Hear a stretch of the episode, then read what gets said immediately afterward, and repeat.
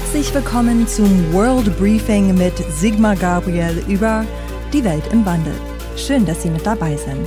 Ich bin Ihre Moderatorin Chelsea Speaker von The Pioneer und der Mann, um dessen Erfahrung und um dessen Sicht auf die Welt es in diesem Podcast geht, ist Sigmar Gabriel.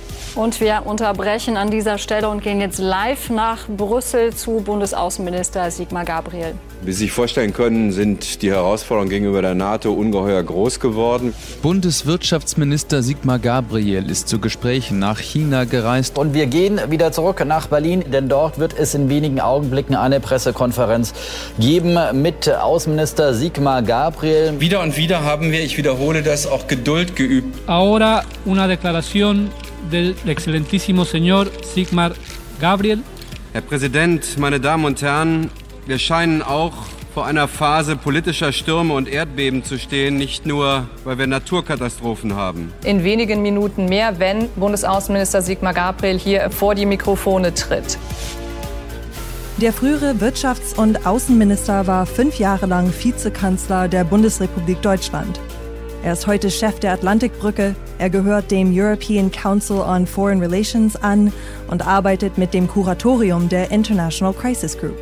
Sigmar Gabriel besitzt ohne Zweifel ein Navigationssystem, das Ihnen hilfreich sein wird, diese Welt im Wandel besser zu verstehen.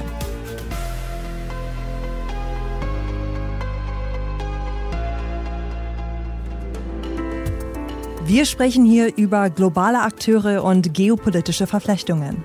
Wir beleuchten aber auch die Hintergründe. Wir sprechen über die Entstehung und die Geschichte dessen, was heute die Politik bestimmt und morgen der Grundstein für die Zukunft wird. Mir hat mal einer einen schönen Lehrsatz für die Außenpolitik beigebracht, der lautete, Geografie und Geschichte bestimmt den Blick der Völker auf die Gegenwart. Entscheidend für uns hier ist natürlich immer die Rolle Deutschlands dabei. In unserer heutigen ersten Folge beginnen wir mit dem bislang noch bedeutendsten geopolitischen Player, mit den USA. Hallo Sigmar Gabriel. Grüße Sie, hallo.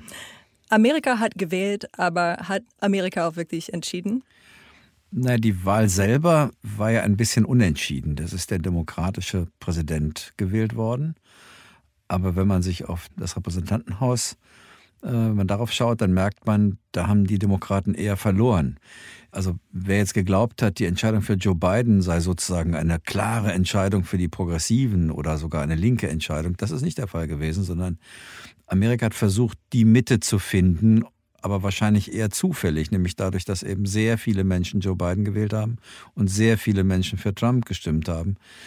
Es ist keine richtige Entscheidung im Sinne von, das ganze Land ist auf einen anderen Kurs geschwenkt. Und die Veränderungen in Amerika, die, glaube ich, werden Bestand haben, ganz unabhängig von der Wahl. Hm. Ich wollte Sie eigentlich fragen, wenn Sie das nächste Mal in das Post-Trump-Amerika reisen, mit was für einem Empfinden machen Sie das? Und jetzt habe ich mir aber überlegt, angesichts der nachhaltigen Beliebtheit von Trump, stellt sich die Frage, gibt es überhaupt ein Nach-Trump-Amerika? Oder sind wir immer noch in, in den Zeiten von Trump? Na, jedenfalls macht es mehr Sinn, sich mal mit der Frage zu beschäftigen, wer hat ihn eigentlich gewählt und warum. Vier Jahre lang sind wir ja alle fast so Hobbyfreuds geworden, so Hobbypsychoanalytiker, die versucht haben, ihn zu entziffern. Und wir haben uns viel zu wenig mit der Frage beschäftigt, warum er eigentlich so viel Unterstützung hat. Und deswegen glaube ich, dann, wer nach Amerika fährt und etwas herausfinden will über den Zustand des Landes, der muss sich auch mit denen treffen, die ihn nach wie vor für den richtigen Präsidenten gehalten haben und zum Teil immer noch halten. Ich habe das mal gemacht, das war ganz spannend. Was haben Sie da so erlebt? Na, ich bin nach West Virginia gefahren, was, wie Sie wissen, ja gar nicht so weit weg ist, zum Beispiel von Boston oder New York. Aber das Land ist deshalb interessant, weil es 83 Jahre lang demokratisch regiert war. 83 Jahre lang immer die Demokraten gewählt. Die Gewerkschaften haben da einen starken Einfluss gehabt. Und jetzt wählten die damals den Donald Trump mit, glaube ich, 60 Prozent Vorsprung. Hm. Und da habe ich gedacht, da muss ich mal hin und muss mal Leute treffen und die fragen. Und gezielt haben wir gesucht nach Gesprächspartnern unter Trump-Anhängern und haben die auch ganz einfach gefunden. Das war nicht schwer.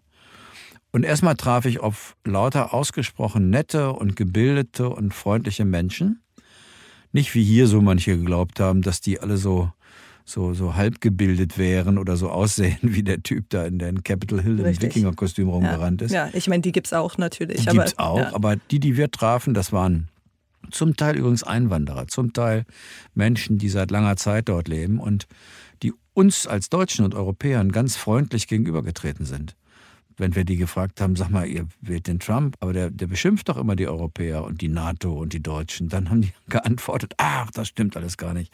Das sind Fake News, das verbreiten die Medien, das ist nicht wahr, ihr seid unsere besten Verbündeten. Aber was sie gemacht haben, ist, und das hat sie geeint, absoluter Zorn, eine Wut auf das Establishment, das wirtschaftliche, das politische, das mediale Establishment. Das Gefühl, die da oben, wir hier unten. Das war ganz verbreitet. Die den Eindruck hatten, ihr ländliches Leben würde sozusagen verachtet werden von den Eliten und die würden sich nicht nur für sie nicht interessieren, sondern eben verachtend auf sie herabschauen. Kann man irgendwie nachvollziehen, dass sie das so empfinden, ne? Ja, wenn man auf die Daten guckt und feststellt, dass Amerika schon lange nicht mehr das Land des American Dream ist, wo man durch Leistung und Arbeit aufsteigen kann, sondern im Gegenteil das Land geworden ist unter den Industrienationen, bei dem man den Lebensweg eines Kindes am einfachsten dadurch vorhersagen kann, indem man auf die Eltern schaut. Ja, weil die soziale Mobilität ganz schlecht ist. Und die Menschen haben die Erfahrung, ich kann hier arbeiten und mich reinhängen und doch wird es nicht besser. Und andere, die da oben, so wird das dann genannt, verdienen sich eine goldene Nase. Und dieser Zorn, der hatte die übrigens schon bewegt, Obama zu wählen. Der kam auch nicht aus Washington, der kam aus Chicago, der war gegen seine Parteiführung ernannt und er war schwarz. Das war sozusagen der Ausdruck des nicht zum Establishment gehörens. Und einer hat zu mir erklärt, die Trump-Wahl sei eine Wahl gewesen, eine Can You Hear Me Now-Wahl. Mhm. Also könnt ihr uns jetzt endlich verstehen. Das war der Eindruck da und keineswegs der Eindruck von lauter Irren, die irgendwie die Welt nicht verstehen, sondern die hatten schon ihre Gründe.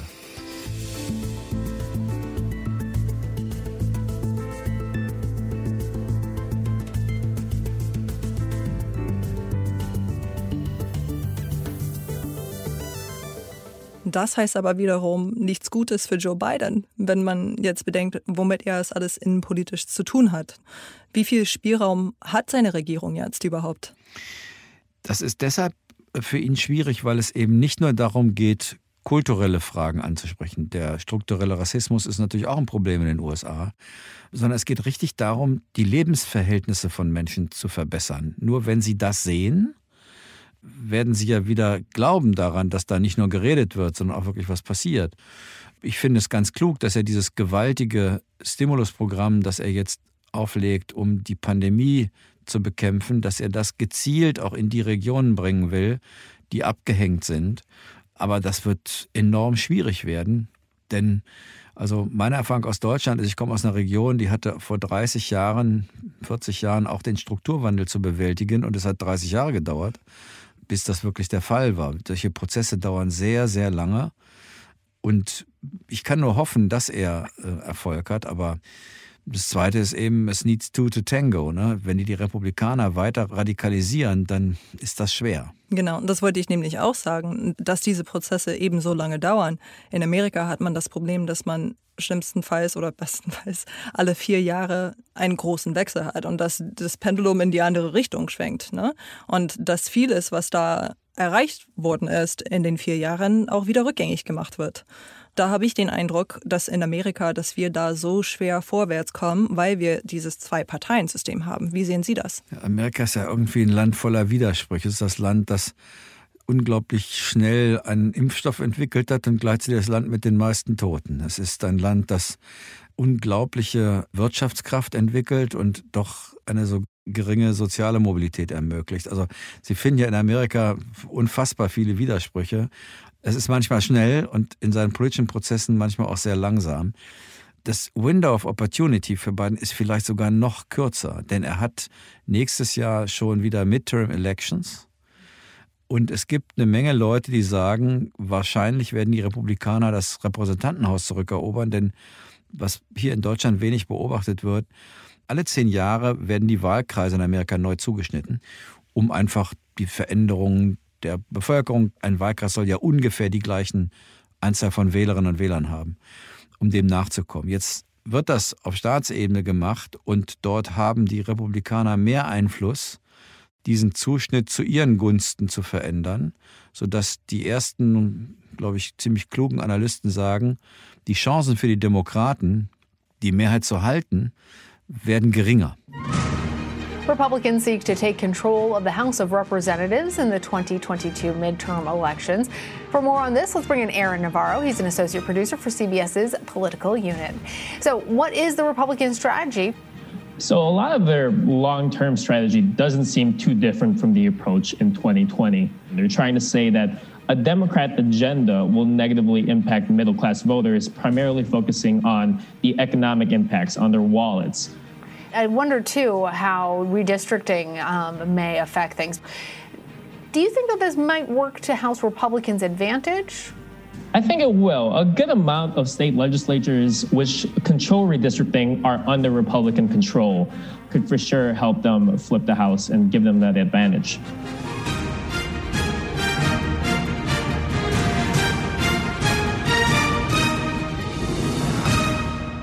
dann hat er es auf einmal damit zu tun, dass er im Repräsentantenhaus auch keine Mehrheit mehr hat. Auf der anderen Seite waren das die Zeiten, als Bill Clinton am stärksten war. Da hat man damals immer gesagt, der braucht einen ordentlichen Gegner, damit der sich anstrengt. Ich weiß nicht, wie sich das entwickelt, aber Bidens Bedingungen sind wirklich nicht einfach, zumal er ja nicht nur die Republikaner als Problem hat, die scheinbar diese radikalisierte Wählerkoalition erhalten wollen, und dann heißt das, sie dürfen mit ihm ja nicht zusammenarbeiten, um Amerika zu versöhnen, muss man aber zusammenarbeiten. Und gleichzeitig hat er eine Linke in der Demokratischen Partei, die wann immer er auf die Republikaner zugeht, schon ausflippt und sagt, das ist Hochverrat. Also er, er ist wirklich in keiner einfachen Lage. Also hätten Sie sich auch nicht unbedingt einen linkeren oder vitaleren Kandidaten seitens der Demokraten gewünscht, wie eine Elizabeth Warren zum Beispiel? Ich glaube, dass Elizabeth Warren verloren hätte. Mhm. Denn das zeigt ja das Wahlergebnis. Die Leute haben nicht links gewählt. Ja, also sie haben sehr, sehr ausgewogen gewählt und es gab einen Verlust der Demokraten im Repräsentantenhaus. Sie haben Sitze verloren und sie haben im Senat auch wegen der skandalösen Ereignisse am Capitol Hill dann Georgia gewonnen. Aber das heißt nicht, dass sie jetzt sozusagen eine linke Präsidentin gewählt hätten.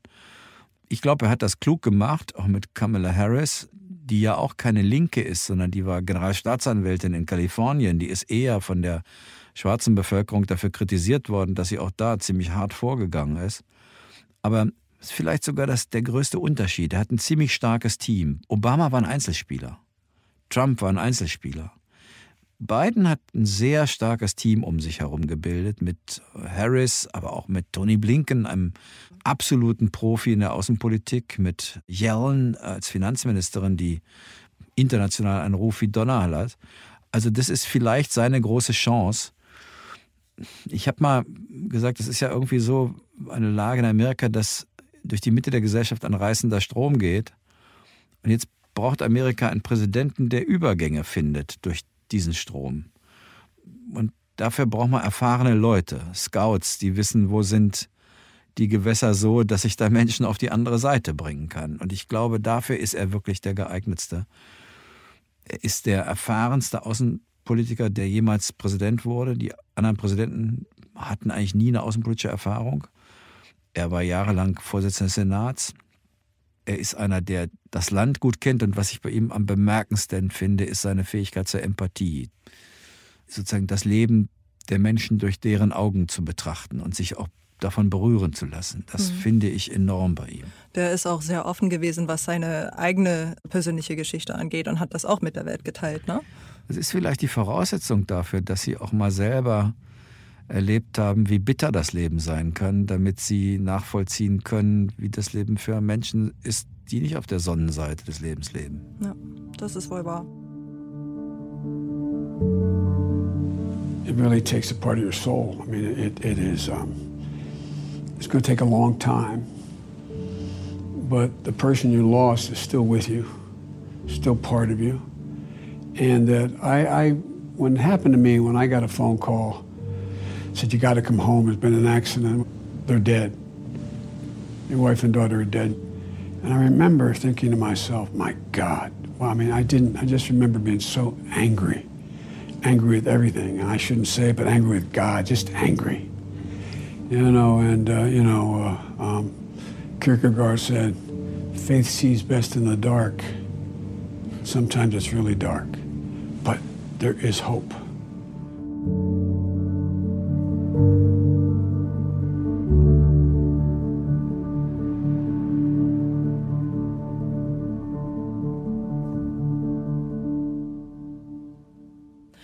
2017 hatten Sie gesagt, äh, der Westen wird gerade etwas kleiner. Ist das ein nachhaltiger Zustand oder kann der Westen jetzt wieder zusammenwachsen? Jetzt muss man erstmal klären, was ist der Westen? Das ist eben eigentlich keine geografische Beschreibung, sondern der Westen, so hat Heinrich August Winkler das mal gesagt, der deutsche Historiker, ist eine normative Idee. Die Idee von Freiheit, von Menschenrechten, von Gewaltenteilung, von Rechtsstaatlichkeit, von Pressefreiheit diese Idee ist nie, sagen wir, unumstritten gewesen. Und selbst in den Ländern, die sich dieser Idee angeschlossen haben, wie die USA, aber auch Deutschland, äh, die Bundesrepublik, ist es ja nicht so gewesen, dass wir nie gegen diese Werte verstoßen haben. Das muss man auch offen zugeben. Aber jedenfalls in der Tendenz und in der, in der großen gesellschaftlichen Entwicklung hat es eben einen Fortschritt an Liberalität, einen Fortschritt an Demokratie bedeutet. So, und jetzt gibt es auf einmal starke Wettbewerber. Die Sowjetunion war früher auch ein Wettbewerber, aber eben nicht besonders stark. Und die Sowjetunion war eine Status quo-Macht, die wollte ihren Einfluss behalten. Jetzt haben wir es mit autoritären Regimen zu tun, die revisionistische Mächte sind. Die wollen ihren Einfluss ausdehnen, und zwar zu Lasten des Westens. Das ist China.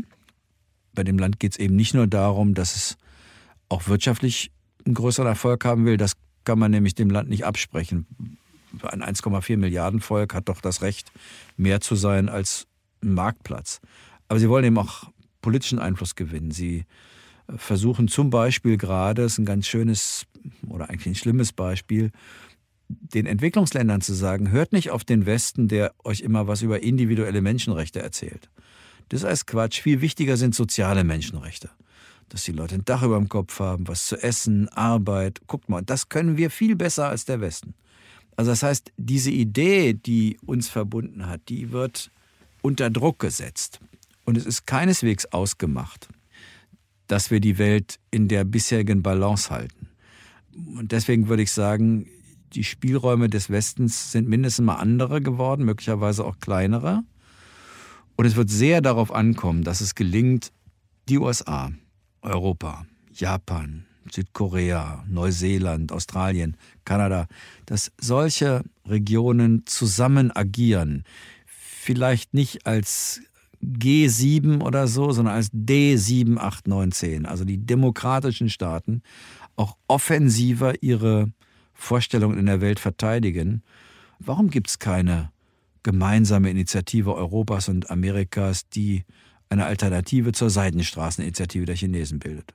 Warum bieten wir den Afrikanern und den Zentralasiaten nicht an, guckt mal, wir sind auch bereit, Infrastrukturprojekte bei euch zu finanzieren. Und übrigens, wir machen bessere Konditionen als die Chinesen. Wir bilden euch auch noch aus. Also wir sorgen, dass das nicht nur unsere Leute machen, sondern dass eure was davon haben. Das brauchen wir dringend, solche Initiativen. Was ist Ihre Antwort darauf? Sie haben die Frage gestellt, warum machen wir das nicht? Weil wir oft zu klein denken. Gucken Sie mal, die Schnellbahnverbindung von Budapest nach Belgrad, das ist hier um die Ecke. Die bauen die Chinesen. Weil die Europäische Union nicht in der Lage war, ein wettbewerbsfähiges Angebot auf den Tisch zu legen. Wir denken oft zu klein und sind nicht sehr mutig, wenn es um sowas geht. Oder wir haben die Griechen dazu genötigt, in der Krise ihren Hafen zu privatisieren. Den wollte natürlich in der Krise keiner haben. Und dann sind die Chinesen gekommen und haben gesagt, wir kaufen den. Und jetzt haben wir auf einmal manchmal Einfluss in den europäischen Abstimmungen über den Umweg von Ungarn, da ist das Thema Schnellbahnverbindung, und über Griechenland mitten rein in den Europäischen Rat der Staats- und Regierungschefs. Ist das nicht ein grundsätzliches Problem der EU, dass es zu viele unterschiedliche Interessen gibt und dass wir zu langsam und unbeweglich sind, verglichen mit China zum Beispiel? Ich glaube, dass das Kernproblem der Europäischen Union ist, dass sie nie gedacht war als globaler Akteur, als die in der Welt eine Rolle spielen sollten. Im Gegenteil. Die Europäische Union wurde eigentlich gegründet, dass wir uns endlich mal raushalten aus der Welt, weil vor allen Dingen, solange wir Deutschen uns eingemischt haben, war das ziemlich katastrophal. Und dann war die Idee, so ein bisschen machen die Franzosen die Weltpolitik und ein bisschen die Briten, vor allen Dingen aber die Amerikaner. Und ihr Europäer, ihr kümmert euch mal schön um euch selber. Euch soll es auch gut gehen dabei und hört auf, euch gegenseitig umzubringen und versucht auch nicht in der Welt euch rumzutreiben. Das machen wir für euch. Und dann haben wir uns gewöhnt. Das fanden wir eigentlich super. Weil wir haben Geld gespart, die Amerikaner haben für unsere Verteidigung gezahlt. Wenn mal schwierige Themen waren, konnten wir uns raushalten. Die Amerikaner haben die, die Kohlen aus dem Feuer geholt. Und wenn das schief ging, hatten wir auch noch einen, der schuld war. Immer Amerika. Und jetzt auf einmal sitzen wir da und stellen fest, Donnerwetter, jetzt machen die Amerikaner das, was hier so viele gefordert haben, nämlich sie gehen als Weltpolizist. Und jetzt machen die das und stellen wir fest, kaum ist der Polizist von der Straße, kommen die Gangster. Es gibt kein Vakuum in der internationalen Politik, sondern wo einer geht, kommt jemand Neues rein. Und da sehen wir die ganzen autoritären Staaten. Die einzigen, die zuschauen, sind wir Europäer. Und das darf nicht so weitergehen.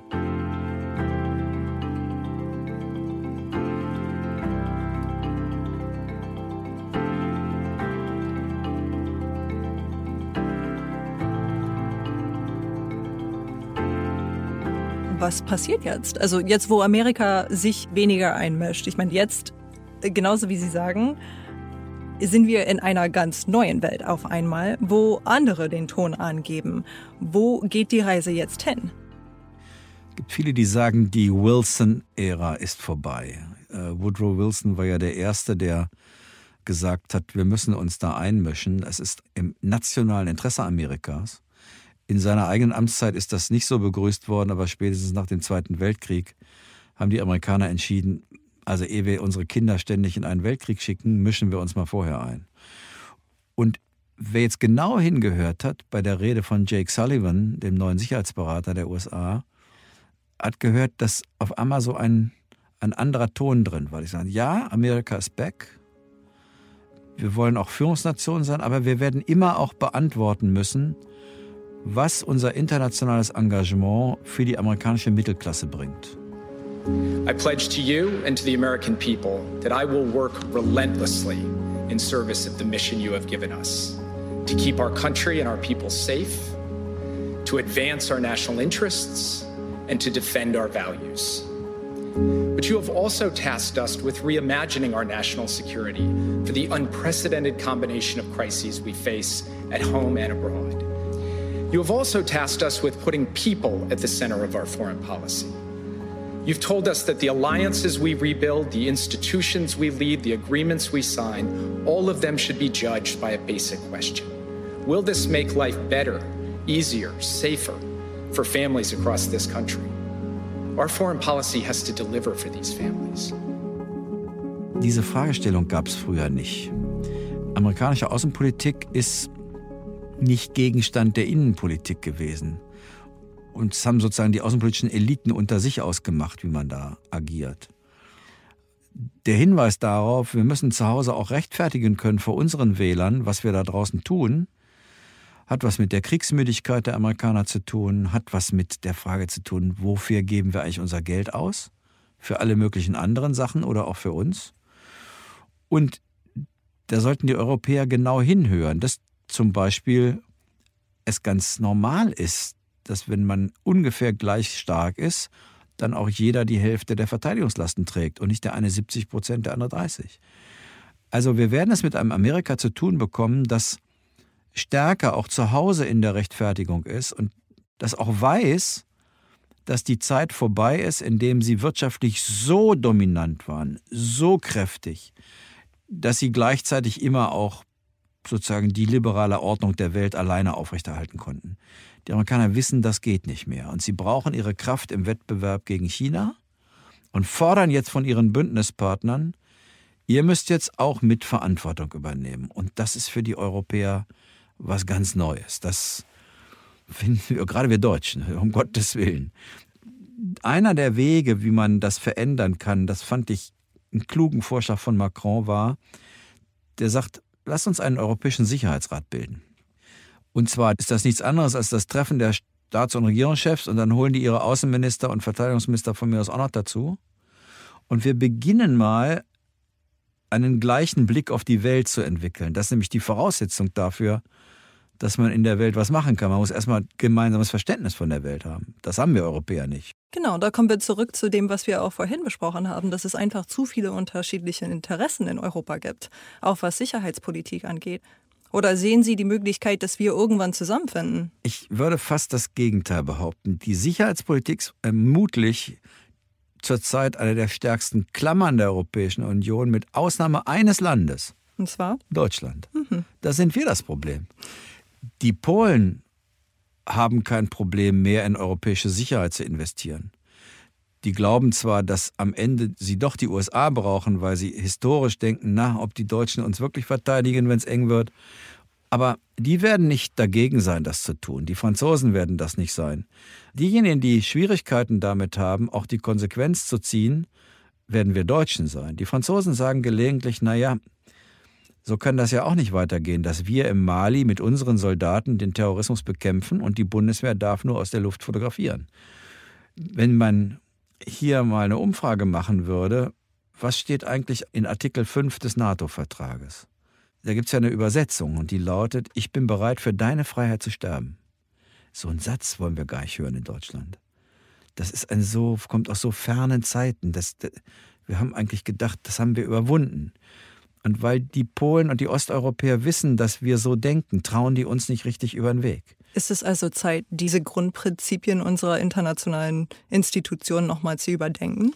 Nicht zu überdenken, aber der Bevölkerung zu erklären. Was wir zu wenig tun in Deutschland ist, wir reden zu wenig darüber in der Öffentlichkeit, wie sich die Welt verändert hat, was das für Europa bedeutet und was das für unser Land heißt. Wir sind nämlich nicht irgendein Land. Wir sind das größte Land in Europa. Wir sind die europäische Zentralmacht mit den meisten Menschen, der größten Volkswirtschaft. Wir sind die größten Profiteure der Europäischen Union. Und so ein Land darf sich nicht in die Sehnsucht flüchten, es möchte so sein wie die Schweiz, wirtschaftlich erfolgreich, politisch neutral. Was wir als neutral empfinden würden, da sehen unsere Nachbarn Unberechenbarkeit. Und deswegen darüber mal zu reden, was heißt denn das? Das heißt ja nicht, dass wir jeden Tag mit der Bundeswehr irgendwo hinziehen aber dass Deutschland eine bestimmte Rolle mit zu übernehmen hat und im Zweifel das auch bedeuten kann, dass wir sozusagen mit anderen Europäern gemeinsam auch bei so schwierigen Fragen wie Terrorbekämpfung oder da gab es den Konflikt im Persischen Golf, da ging es nur darum, mal Beobachtungsschiffe hinzuschicken, das eine für uns zentral wichtige Wasserstraße, um mal zu wissen, was da passiert. Nur um zu wissen, was passiert. Haben wir uns nicht daran beteiligt ich finde, solche Dinge müssen wir hier mal bereden in unserem Land, damit die Menschen sich überrascht sind, wenn dann auf einmal eine Regierung irgendeine Entscheidung trifft, die keiner versteht, weil nichts vorbereitet wurde.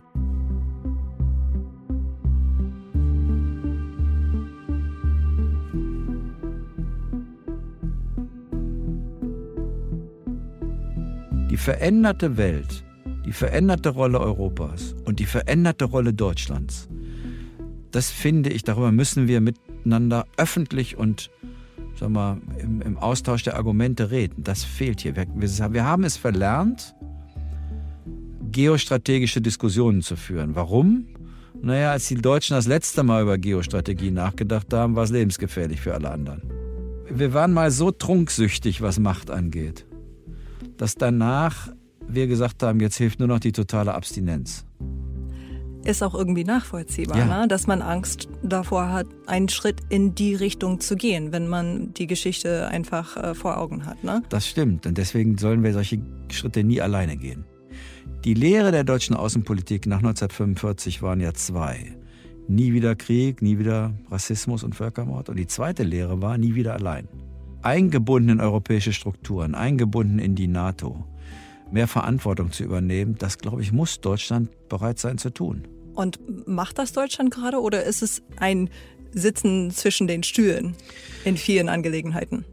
Naja, es gibt ganz unterschiedliche Signale. Also erstmal, wir haben das schon mal getan, wenn man daran denkt, dass Gerhard Schröder und Joschka Fischer, SPD und Grüne, zum ersten Mal die deutsche Bundeswehr in einen Auslandseinsatz geschickt haben, damals um den Völkermord in Jugoslawien zu stoppen. Hier ist das erste deutsche Fernsehen mit der Tagesschau.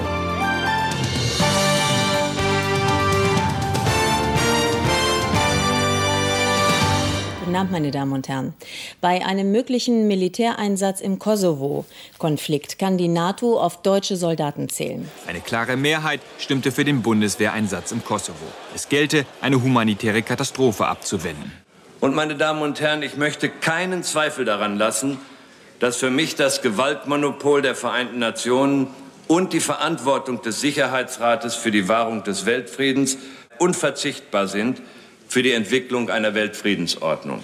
Das Problem ist, dass von der Politik der Bundesrepublik Jugoslawien eine dauerhafte Kriegsgefahr in Europa ausgeht und diese Kriegsgefahr können wir nicht akzeptieren. Das war eine Riesendebatte und das war auch noch ein Out-of-Area-Einsatz, also nicht im NATO-Gebiet. Und wir haben übrigens auch Verantwortung bewiesen, das muss man jetzt auch sagen, als die damalige Regierung Nein zum Zweiten Irakkrieg gesagt hat, der völkerrechtswidrig war. Also sozusagen Verantwortung übernehmen, das haben wir schon mal gezeigt. Ich glaube, dass wir jetzt so gerade ein bisschen eher zurückgefallen sind, weil wir so in so einer Phase sind, wo wir lieber mit diesen, wie soll man das sagen, mit den schwierigen Fragen am liebsten nichts zu tun haben wollen.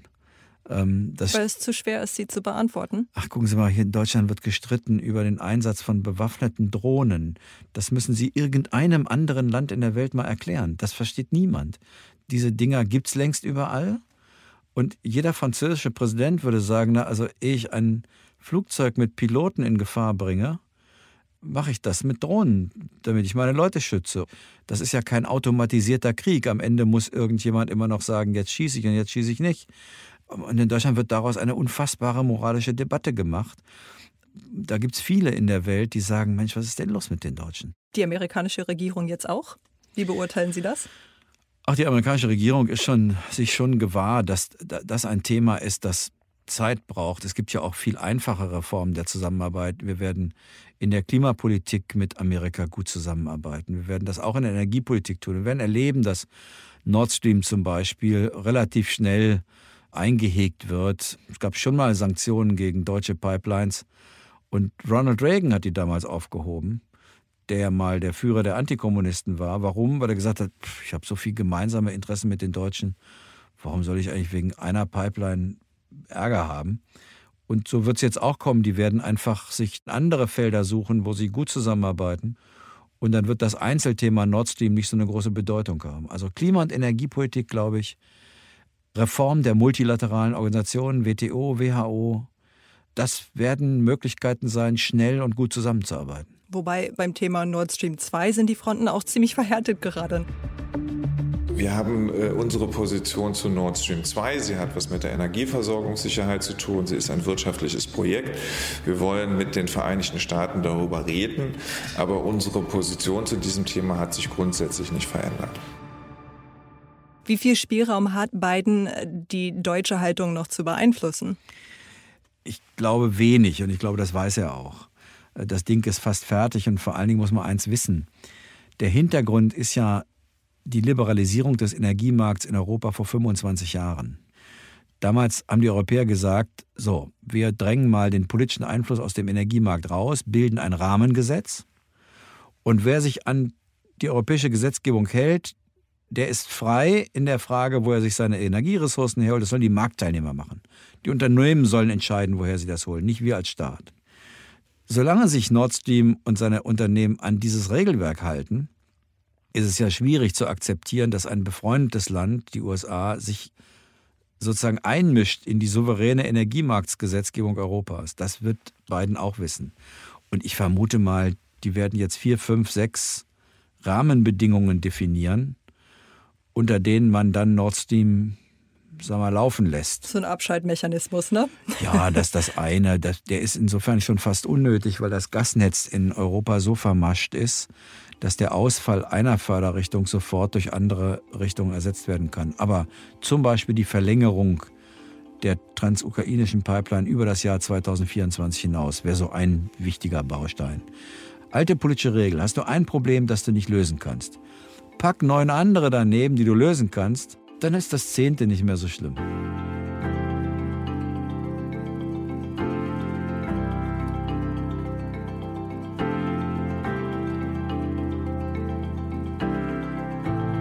Welche Rolle spielt für Biden jetzt die Bundestagswahl im Herbst? Und da bekommt er auf jeden Fall einen neuen Ansprechpartner. Ja, das wird wahrscheinlich Biden bedauern, weil natürlich Angela Merkel in Amerika gerade unter Demokraten einen Ruf wie Donnerhall hat. Ich erinnere mich an ihren Auftritt in Harvard. Sie gilt eben als die deutlichste Repräsentantin einer auf internationale Zusammenarbeit ausgerichteten multilateralen Welt. That's why I want to leave this wish with you. Tear down walls of ignorance and narrow mindedness, for nothing has to stay as it is. Take joint action in the interests of a multilateral global world. Don't forget that freedom is never something that can be taken for granted. Jeder weiß, dass sie nach 16 Jahren Kanzlerschaft natürlich auch eine unfassbare Stärke hat. Also Angela Merkel wird in die Geschichte der Deutschen rückblickend als eine der großen Kanzler eingehen, auch wenn das jetzt bei der Pandemie gerade viel Ärger gibt. Sie hat das Land durch enorme, schwierige Zeiten ganz gut und stabil gesteuert. Und deswegen wird er das bedauern. Denn der neue Kanzler wird ein bisschen Zeit brauchen, bevor der die Türen im Kanzleramt kennt. Und gleichzeitig geht Frankreich in Richtung Präsidentschaftswahlen. Das heißt, die beiden Motoren Europas, Frankreich und Deutschland, sind für eine Zeit von jetzt vielleicht 18 bis 24 Monaten eher nach innen orientiert. Und jetzt, wo Biden eigentlich ein stärkeres Europa braucht, eins, das mehr aktiv wird, trifft er auf ein Europa, bei dem die Hauptmotoren, naja, jedenfalls im Übergang sind. Das ist sicher für ihn ein Problem. Deswegen kann ich nur hoffen, dass die nächsten Monate bis September, Oktober von der Bundesregierung und von der Europäischen Union genutzt werden. Bidens Fenster schließt sich auch. Wir müssen jetzt Signale setzen, dass wir diese ausgestreckte Hand ergreifen. Mhm. Er hat schon die Hand ausgestreckt. Oh ja. Jetzt, ne? Na, das war doch eine unglaublich freundliche Rede. Also offenherziger kann man Europa nicht begegnen. So let me uh, erase any lingering doubt. The United States will work closely with our European Union partners and the capitals across the continent, from Rome to Riga, to meet the range of shared challenges we face. We continue to support the goal of a Europe whole and free and at peace. I know the past few years have strained and tested our transatlantic relationship. But the United States is determined, determined to re engage with Europe, to consult with you, to earn back our position of trusted leadership. Sie hatten Frankreich erwähnt und ähm, abschließend wollte ich auf ein Zitat von François Hollande zurückkommen. Der hat mal gesagt, dass Frankreich immer ein verlässlicher Verbündeter der USA sein wird, aber dass Verbündeter nicht gleichbedeutend sei mit in einer Linie stehend. Wenn wir das auf Deutschland übertragen, wo sollten wir als Verbündeter stehen? Das gilt doch für Deutschland genauso. Es ist doch nicht so, dass in der Vergangenheit es keine Konflikte mit den USA gegeben hat vor Trump. Ich meine, im Vietnamkrieg hat die Hälfte dieses Landes auf der Straße gestanden, hat dagegen demonstriert. Wir waren gegen den zweiten Irakkrieg. Es gab große Auseinandersetzungen in Deutschland beim NATO-Doppelbeschluss. Es ist ja nicht so, dass, dass immer kritiklos war. Gleichzeitig hat uns aber, und das hat Hollande vermutlich gemeint, verbindet eben doch eine gemeinsame demokratische und, ja, wenn Sie so wollen, auch Verfassungstradition. Frankreich ja noch mehr als Deutschland. Ich meine, nach der Französischen Revolution gab es eben Unterstützung Amerikas durch Frankreich. Aber von der Europäischen Union aus gingen die Ideen der Aufklärung, die Amerika dann zum Land der Moderne gemacht haben. Und das uns verbindende Fundament, dieses viel zitierte Wertefundament, das hat immer geholfen, dass wir auch Interessenunterschiede austariert haben. Und wir haben jetzt wieder einen Präsidenten, mit dem man reden kann, der Wege zu Kompromissen sucht. Das war bei Trump nicht möglich. Für Trump gab es ja auch keine Alliierten. Für Trump war die Welt eine Arena und der Stärkere macht die Politik. Und die großen Jungs der Weltpolitik, die handeln Deals aus und der Rest muss halt folgen. Meine Befürchtung ist, so ähnlich stellt sich Herr Xi Jinping und Herr Putin die Welt auch vor. So eine Art Yalta 2.0. Und Europa ist natürlich ein ganz anderes Gebilde. Wir wollen das auf der Basis, dass die Stärke des Rechts gilt und nicht das Recht des Stärkeren. Und das geht mit Amerika unter beiden. Und das heißt nicht, dass es keine Konflikte gibt. Die Franzosen, glaube ich, wollen gerade die Chance nutzen, dass die Briten gehen und das Verhältnis zu Amerika neu bestimmt werden muss, um selbst in die Führungsrolle zu kommen. Meinen Sie, das gelingt Ihnen? Sie sind ökonomisch dafür relativ schwach. Aber hm, Hollande und ich sind ja befreundet und ich, ich habe auch ein gutes Verhältnis zu Macron. Natürlich nervt das die Franzosen seit geraumer Zeit, dass die Deutschen nicht nur wirtschaftlich führend sind, sondern auch politisch viel geführt haben. Die traditionelle Rolle in Europa war, die Deutschen sind der ökonomische Motor und der politische Motor ist Frankreich. Und jetzt war das die letzten zehn Jahre, 15 Jahre eher so, dass wir beides waren. Und Macron sieht die Chance, jetzt wieder gerade in der Außenpolitik und Sicherheitspolitik in den Lied zu kommen, als Mitglied im Sicherheitsrat, als Atommacht und weil die Briten weg sind und die Amerikaner auch ein bisschen sich mehr in den Indopazifik orientieren. Das ist, glaube ich, seine Idee dahinter. Man soll, man soll den nie unterschätzen. Und wer sich zurückerinnert, das war auch immer de Gaulles Idee. Mhm. De Gaulle hat auch gesagt, bei Staaten gibt es keine Freunde, nur Interessen. Ne? Das war er auch. Ja, ich glaube auch, dass das stimmt, dass man Interessen nicht übersehen darf. Das äh, schützt vor Enttäuschung. Also wenn man übersieht, dass es auch unterschiedliche Interessen gibt, dann ist man hinterher enttäuscht, wenn Dinge nicht funktionieren. Ich habe damals gedacht, Mensch, der Obama, den haben die hier in Berlin, da war der erst Präsidentschaftskandidat einer Siegessäule gefeiert, als sei es ein Messias. Und ich habe immer gesagt, es gibt keine Politiker, die über Wasser laufen können. Und dann konnte der das nicht und alle waren entsetzt. Also ein bisschen einen realistischen Blick auch für unterschiedliche Interessen. Das finde ich hilft erstens dann doch vielleicht gemeinsame Wege zu finden und zweitens schützt es vor Enttäuschung. Die Deutschen blicken anders auf die Europäische Union als die Franzosen. Wir haben auch wegen unserer zentralen Lage immer gesagt, wir wollen auf beiden Seiten tragen, auf der, der französischen Schulter, aber wir wollen auch die transatlantische Schulter haben. Nicht zuletzt deshalb, weil die osteuropäischen Mitgliedstaaten der Europäischen Union letztlich in Amerika den Garanten dafür sehen, dass, um es mal ganz brutal zu sagen, von Deutschland nie wieder eine Gefahr ausgeht. Viele haben vergessen, dass Mitterrand, Maggie Thatcher, der italienische Ministerpräsident Andreotti gegen die deutsche Einheit waren. Andreotti hat damals gesagt, ich liebe Deutschland so sehr, ich bin froh, wenn es das zweimal gibt. Und es war der amerikanische Präsident George Bush Senior, der sozusagen die Garantenstellung eingenommen hat dafür, dass hier kein neues deutsches Reich entsteht.